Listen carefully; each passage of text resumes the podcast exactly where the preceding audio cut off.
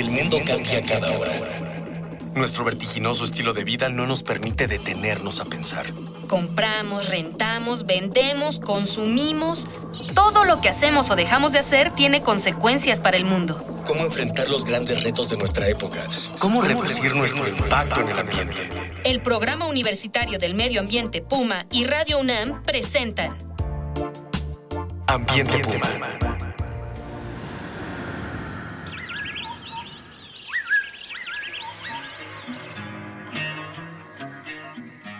Hola, qué gusto saludarlos. Soy Marjorie González y a nombre de la titular de este espacio, la maestra Mireya Imas, coordinadora del Programa Universitario de Medio Ambiente de la UNAM, les doy la más cordial bienvenida a esto que es Ambiente Puma. Voces, ideas y acciones sustentables. Pues en la emisión anterior estuvimos eh, platicando qué es el suelo, cuál es su importancia para nuestra vida, para poder sobrevivir en la economía, para la biodiversidad. Y bueno, hoy queremos seguir platicando con la doctora Elena Kotler acerca de los suelos mexicanos. Este, casi la mitad de nuestros suelos muestran algún nivel de degradación. Entonces vamos a estar platicando de esto y de qué podemos hacer y de qué están haciendo las comunidades y los profesionistas del tema para rescatar este patrimonio de las los mexicanos. Pues como decía, nos acompaña nuevamente en cabina la doctora Elena Kotler Ábalos, quien es colaboradora en la Comisión para el Uso y Conocimiento de la Biodiversidad, la CONABIO, y también es profesora de la Facultad de Ciencias de nuestra UNAM.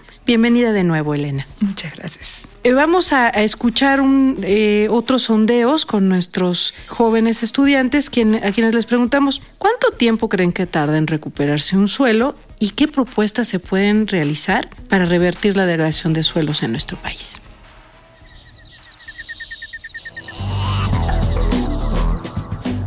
¿Cuánto tiempo crees que tarda en recuperarse un suelo deteriorado? Mm, de hecho, se habla de que son en tiempos donde no se considera como de vida humana, ya que un suelo degradado se llega a tardar hasta cientos de años en recuperar sus condiciones originales.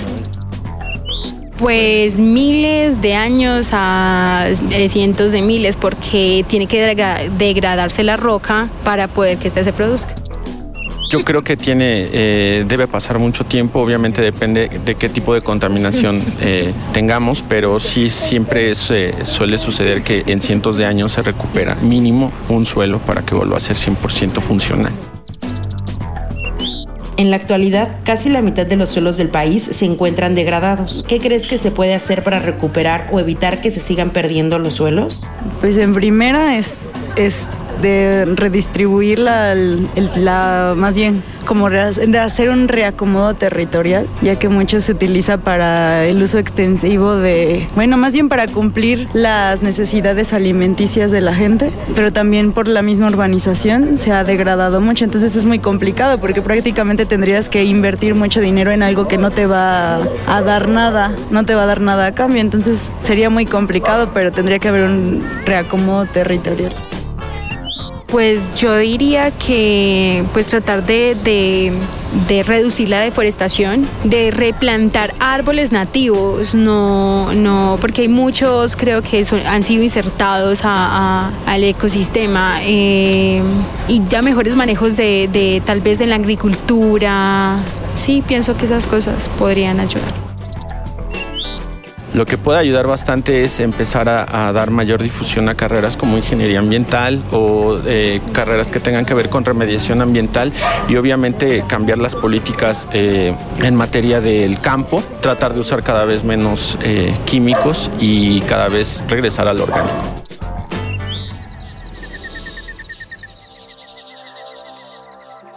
Pues, ¿qué tal eh, las opiniones de nuestros estudiantes? ¿Por qué están amenazados los suelos de, México? ¿Cuáles son algunas de las principales causas de la degradación de los suelos en nuestro país en particular? Primero, la principal causa es que no vemos a los suelos y que nadie realmente considera los suelos y entonces algo que tú no ves, que tú no conoces, es fácilmente se puede destruir. Primero es, bueno, es, el, es la deforestación. En el momento en que el suelo no tiene una cubierta vegetal y que se encuentra expuesto al agua y al aire, se erosiona. ¿No? Este, después, mucho es ciertas pautas de manejo, por ejemplo, la ganadería. La ganadería, la ganadería como se hace naturalmente en México, esa ganadería extensiva, sin ningún control, sin regulación, sin sanciones, esa es realmente este, una práctica que compacta los suelos, que erosiona muchísimo los suelos. ¿no? Y luego se encuentra el desarrollo urbano. Estamos haciendo desarrollo urbano en cualquier tipo de suelo, en suelos fértiles, eh, en suelos de muy buena calidad y los estamos destruyendo. En suelos agrícolas, ¿verdad? El, yo me he fijado el, el, camino, por ejemplo, hacia Toluca, toda esta zona que es una zona agrícola, de vocación agrícola, y de pronto como microchips hay cientos de casas que además están desconectadas de todo, también en, con un desarrollo urbano medio absurdo, ¿no? Bueno, ese es otro, otro problema.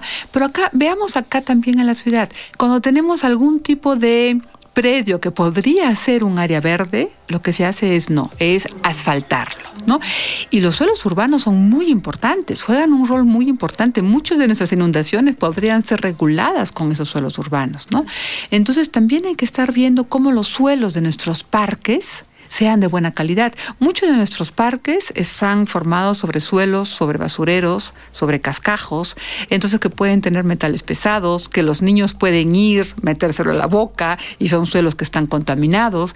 Entonces también tenemos que tener cuidado en los suelos urbanos qué calidad de suelo queremos para realmente mantener una calidad de vida en los habitantes. ¿no? Y además, eh, este tipo de prácticas creo que, mm, por ejemplo, mencionaba la, deforestación, la ganadería extensiva, eh, pero esta se impulsó mucho desde el propio gobierno, toda la ganaderización de la selva, que además son suelos muy frágiles. Uno ve a las selvas exuberantes con grandes árboles y cree que los suelos son ahí este, de muchos metros y no, resulta que es de los suelos más más delgados, más frágiles. Veracruz, Tabasco, creo que son de los lugares que tienen grandes problemas de degradación por la ganadería. Sí, hay mucho problema de erosión también por la intensidad de las lluvias, ¿no? Porque son, son suelos que se, que se exponen a esa cantidad de lluvias. Y sí, muchas de las prácticas que se realizan en términos agrícolas, en términos ganaderos, el cambio de uso del suelo, muchas son promovidas por políticas públicas, ¿no? Entonces, por eso es muy importante comenzar a generar mucha más información, información que sea accesible realmente porque a veces los edafólogos nos creamos información, clasificaciones que solo entendemos nosotros, ¿no? Información realmente accesible para los manejadores en el campo, para los tomadores de decisión y modificar esas políticas públicas que impactan muy fuerte y destruyen a los suelos. Porque además yo creo que la gente, sobre todo en el, en el campo, entiende muy bien las consecuencias de la pérdida de sus suelos, o sea, valoran los suelos y están dispuestos ¿no? a, a hacer actividades para, para recuperarlos. Es su riqueza. Sí, hay no todos en el campo, como siempre sucede, pero yo creo que ya hay muchas comunidades, hay ejidos que ya están apostando a hacer un manejo adecuado, que ya están regresando a hacer prácticas de terraceos, prácticas de surcos en contornos, prácticas de incorporar abonos orgánicos, de comenzar a diversificar las semillas, a diversificar las rotaciones, las asociaciones de cultivos, prácticas que ellos siempre han realizado y que después de muchas políticas públicas que les han querido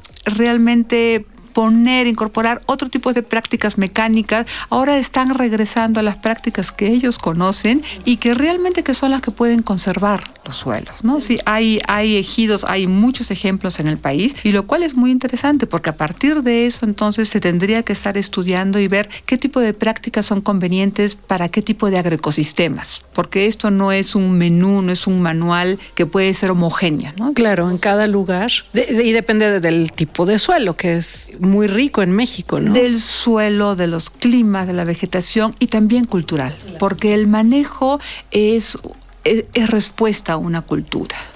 Pues, ¿qué, ¿qué, les parece, amigos? Eh, Radio Escuchas, estamos recibiendo sus participaciones acerca de este tema. ¿Ustedes conocen suelos degradados? ¿Dónde, dónde han visto? ¿Y ustedes conocen también alguna comunidad que esté llevando a cabo prácticas para recuperar sus suelos? En la Ciudad de México hay muchas comunidades rurales todavía, no las vemos, pero ahí están en Xochimilco, en Tláhuac, y ellos llevan a cabo policultivos. La milpa era un policultivo, es un policultivo muy importante que le aportaba los suelos. Platíquenos de todo esto en Twitter, arroba Pumambiente UNAM, Facebook, Programa Universitario de Medio Ambiente, correo electrónico info arroba puma.unam.mx. Recuerden que este espacio lo construimos entre todas y todos y con sus voces estamos haciendo comunidad. Les vamos a tener eh, tres libros de regalo, Identidad a través de la cultura alimentaria, para las primeras personas que nos digan vía Twitter ¿Cuándo se celebra oficialmente el Día Mundial del Suelo? Esa es la pregunta. ¿Cuándo se celebra oficialmente el Día Mundial del Suelo? Para que tengan identidad a través de la cultura alimentaria. Es un libro muy bonito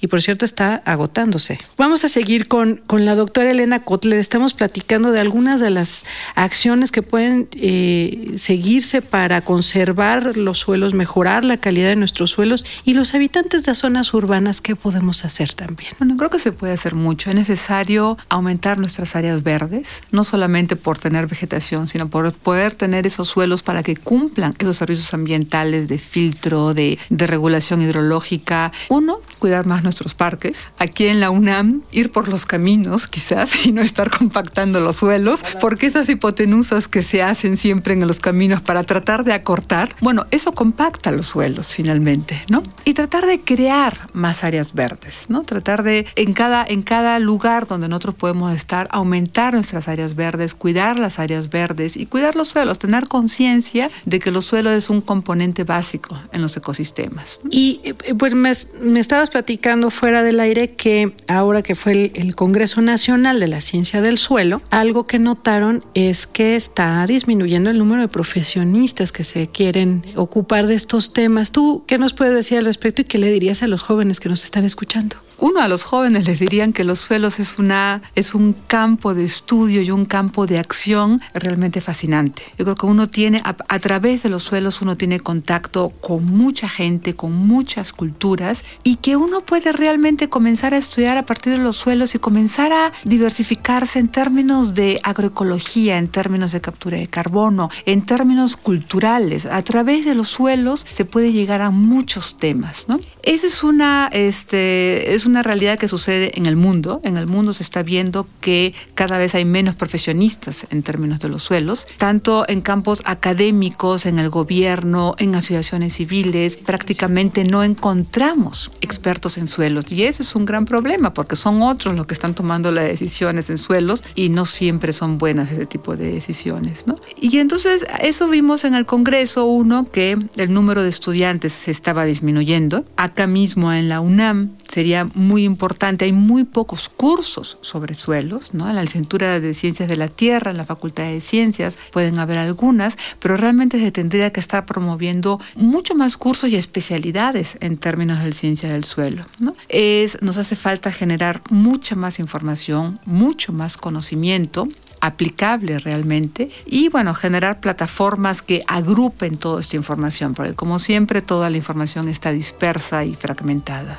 Claro, y es muy importante tener esa, esa información, pero además saberla comunicar, ¿no? Que, que, era un tema que nos comentabas, hacerla accesible para quienes están relacionándose directamente con los suelos. Pues aquí lo malo es el tiempo, es lo único que no nos gusta del programa, es que es muy cortito. Eh, vamos a a ir cerrando esta emisión tan interesante sobre los suelos con en una sección que se llama No hay pretexto. Y esa sección eh, es un reto para, para nuestra invitada, para la doctora Elena Kotler, a quien le pido que nos diga en una sola frase por qué no hay pretexto para acercarnos al tema de los suelos. Porque nuestra vida depende de ellos. Excelente. Muy buena respuesta, ya le escucharon. Y bueno, pues aquí termina una emisión más de Ambiente Puma. Le doy eh, las gracias a la doctora Elena Kotler, académica de la Facultad de Ciencias de la UNAM y colaboradora de la CONAVIO, por habernos acompañado el día de hoy. Y también le agradezco la presencia en los controles a Susana Trejo y en la producción a Miguel Alvarado, así como en la investigación, sondeos e invitados a Jorge Castellanos, Itzel Aguilar, Cristian Barroso, Juan Antonio Moreno y Dalia Ayala, del equipo de Educación Ambiental y Comunicación del Puma. Esto fue una coproducción de Radio UNAM y el Programa Universitario de Medio Ambiente con apoyo de la Dirección General de Divulgación de la Ciencia.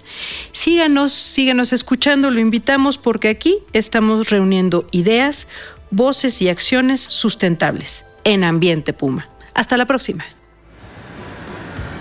Una pequeña acción. Cambio de actitud. Nuevos hábitos. Y nuevas formas de entender y relacionarnos con el mundo. Paso a paso. Aportamos un granito de arena. Para construirnos un futuro. El Programa Universitario del Medio Ambiente Puma y Radio UNAM presentaron Ambiente Puma.